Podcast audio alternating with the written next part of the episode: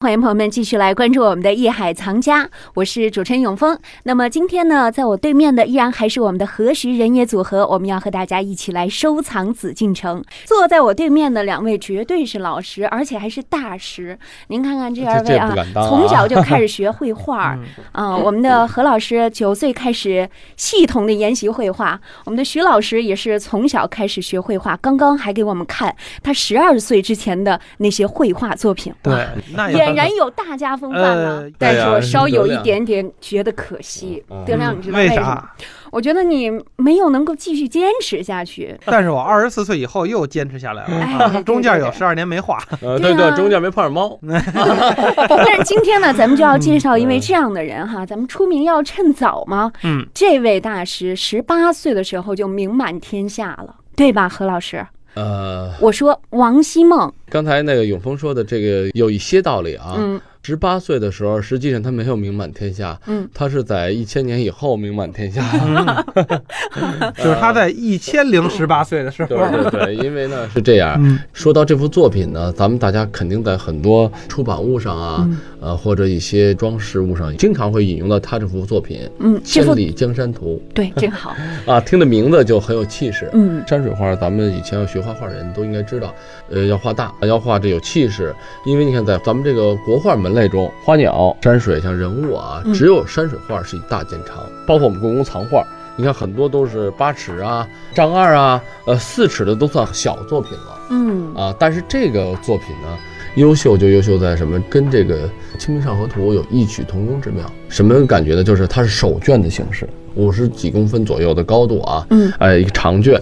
就是一卷儿，左手是拿着这个轴，右手是拿着头儿，一点儿一点儿展开，怎么看展开哎看这这然后叫手卷。慢慢的看到了全貌、嗯啊，就是这种作品呢，按一般的来说，你看，包括《清明上河图》，他说是山水，实际是山水风俗画，嗯它是严格来讲，因为他画了很多人物，对对吧？人物啊，亭台楼阁画的这种生活状态，我们叫做风俗画类。也就是说，手卷的形式画山水画的，说实话，画山水小品有。因为嗯呢，咱们大家很多这种文人画嘛，尤其到了有宋元以后啊，嗯元明清啊，一些文人雅士们就画的一种抒发心态的一种小品，有这个借景而抒情。但是呢，在以前来讲，说实话，宋元呀、包括唐宋的时候啊，很少有这种小的作品的山水画。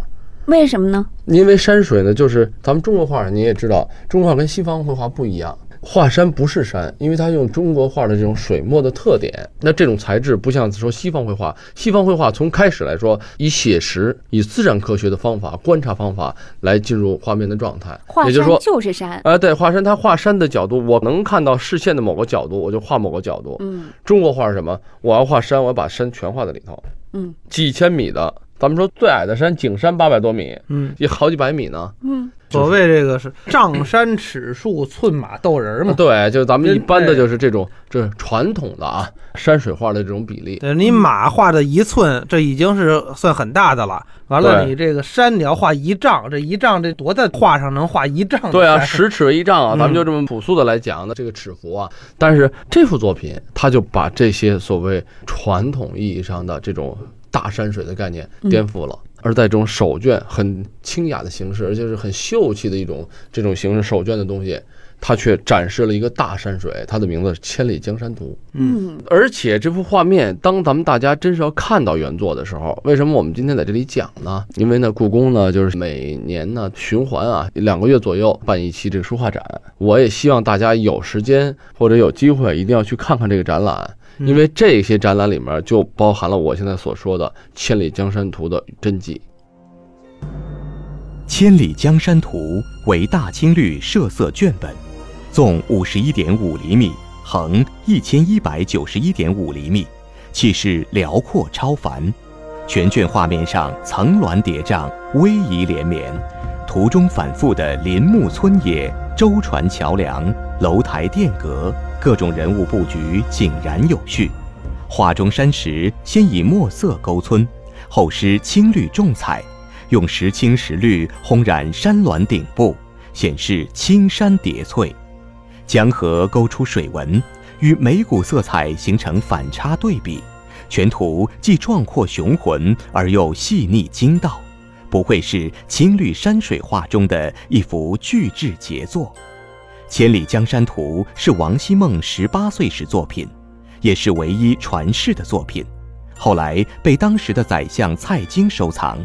他在上面的题跋记述了宋徽宗指点王希孟收他入翰林书画院的经历。王希孟在二十多岁的时候去世，关于他的史料很少。《千里江山图》后在清乾隆年间收入宫中，现保存在北京故宫博物院。首先，它给人的视觉冲击非常的大。对，嗯，咱们都说啊，墨分五彩，嗯就是中国人讲究什么，在淡雅中，在无中生有。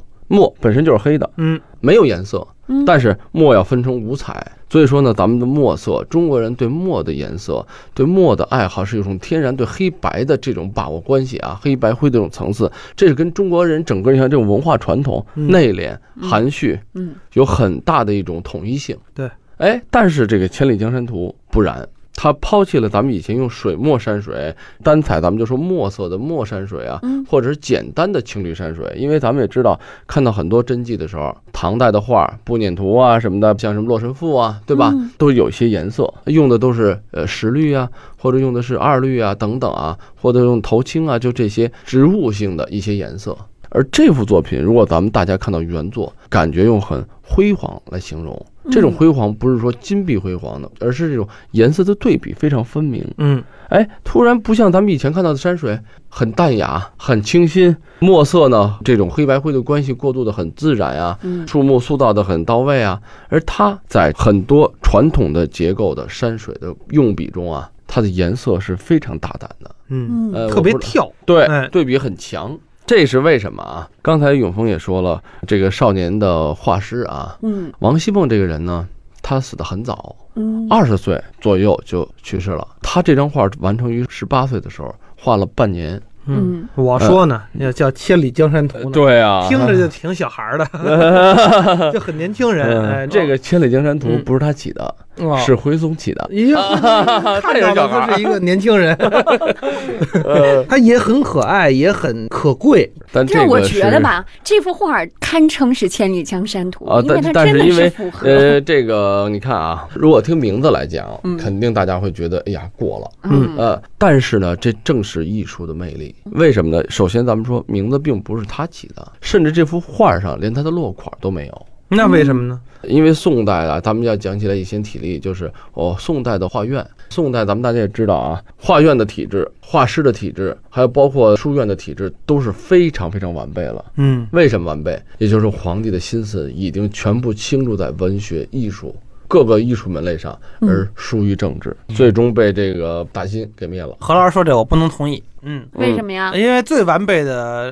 呃肯定是我们现在啊？各级考试，初中、高中各种的画院，嗯到了这个还有辅导班专业哎画但室是之不后一定啊啊，还有各种的这个这考级什么的等等等等，我我这这现在我我又没不同意了。没出现一个千里江山图，对吧？我我又不同意了，嗯为什么知道吗？他说的这个所谓完备吧，嗯可是现在有后门啊，花钱就能进好学校啊。那个时候嗯好像你花多少钱，皇帝说了不看上你，你水平不够，你可进不来。